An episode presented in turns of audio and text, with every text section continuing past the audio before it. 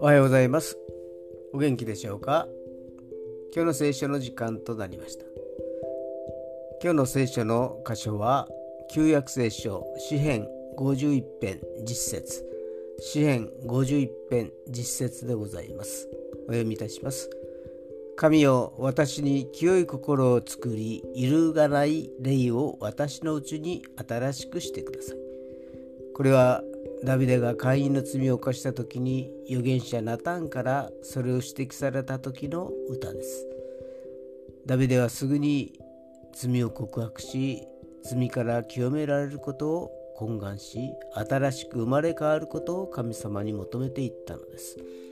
そのためには清い心と揺るがない霊が必要だったのです。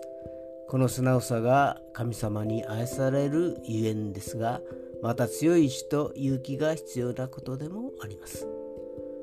今日も主に愛される一日となりますように。今日という一日が皆さんにとって良き一日となりますように。よしでした。